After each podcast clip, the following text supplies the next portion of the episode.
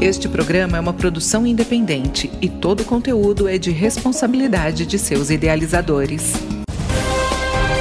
Cidadania, Cidadania em Foco. Cidadania em Cidadania em Foco. A partir de agora você acompanha o programa Cidadania em Foco. Jornalismo, informação e cidadania no seu rádio. Uma produção do Ministério Público do Tocantins em parceria com a rádio UFT-FM.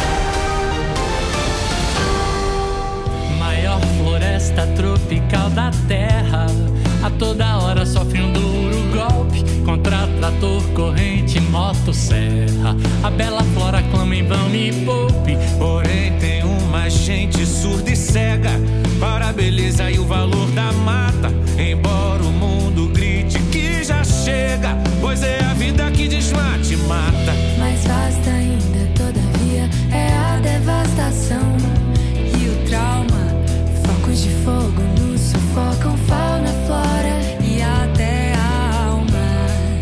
Olá, hoje nós vamos falar sobre meio ambiente. O Ministério Público do Tocantins, por meio das três promotorias de justiça regionais ambientais, investigará os mais de 20 mil hectares em todo o estado do Tocantins que tiveram alertas de desmatamentos emitidos pelo projeto de mapeamento anual do uso e cobertura da terra no Brasil, o MAP Biomas.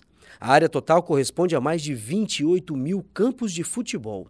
Os dados, analisados pelo Centro de Apoio às Promotorias de Urbanismo, Habitação e Meio Ambiente, o CAOMA do Ministério Público do Tocantins, já foram enviados aos titulares das promotorias para providências que visem o combate ao desmatamento ilegal. Quem vai falar mais sobre esse assunto é o promotor de justiça Francisco Brandes Júnior, titular da Promotoria Regional Ambiental da Bacia do Alto e Médio Araguaia. Doutor Brandes, como funciona esse levantamento da quantidade de áreas com possíveis alertas de desmatamento? Bem, primeiramente, o nosso laboratório ele filtra quais são os alertas de desmatamento no estado do Tocantins, faz uma análise primária desses dados, identificando quem é o proprietário, área desmatada, possivelmente se há, se há ou não ilicitude nesse desmatamento. E após esse primeiro filtro, ele remete, o nosso laboratório do Centro de Apoio, ele remete às promotorias regionais ambientais. E as promotorias regionais ambientais vão tomar as primeiras providências, as providências administrativas e jurídicas, para que a gente possa fazer realmente a tutela ambiental dessas regiões que possivelmente possam ter sido desmatadas ilicitamente. Promotor Brandes, são imagens obtidas por meio de satélite, no caso? Como é que funciona? Essas imagens, elas são imagens de satélites, né? E nós temos essas organizações não governamentais que, que filtram essas imagens e remetem esses alertas a nível nacional. E nós aqui tratamos né, melhor as imagens, a gente consulta bancos de dados, outras imagens, fazendo o que a gente chama aqui de um tratamento fino de, do que esses alertas têm de conteúdo, para a gente chegar a uma definição técnica do que realmente ocorreu em cada propriedade do estado do Tocantins. Promotor de Justiça Francisco Brandes Júnior.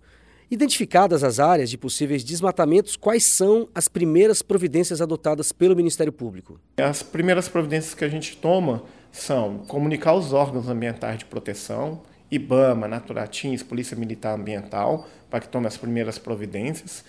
E logo após nós comunicamos ao proprietário que existe esse alerta, determinado alerta em relação à propriedade dele, e a gente inicia uma fase de dialética, de, de debates e de tratativas para que aquela área seja realmente reconstituída ao seu estado natural. Nós estamos conversando com o promotor de justiça Francisco Brandes Júnior, titular da Promotoria Regional Ambiental da Bacia do Alto e Médio Araguaia, que está falando sobre o trabalho do Ministério Público no combate a desmatamentos.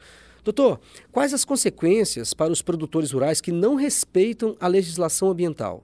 Nós acompanhamos quais foram as providências administrativas e, na sequência, se o produtor não ou o proprietário não regularizar aquela área, nós propomos ações que são ações judiciais cíveis, como ações que impedem o manuseio dessas áreas, até ações criminais. Promotor de Justiça Francisco Brandes Júnior, antes de ser responsabilizado criminalmente, o produtor rural tem oportunidade de regularizar a sua situação, correto? Nós começamos com a notificação para que ele resolva no âmbito administrativo, depois a gente propõe uma possível ação cautelar, depois uma ação civil para que ele re recomponha aquela área e, por fim, uma ação criminal. Doutor, é possível produzir sem desmatar?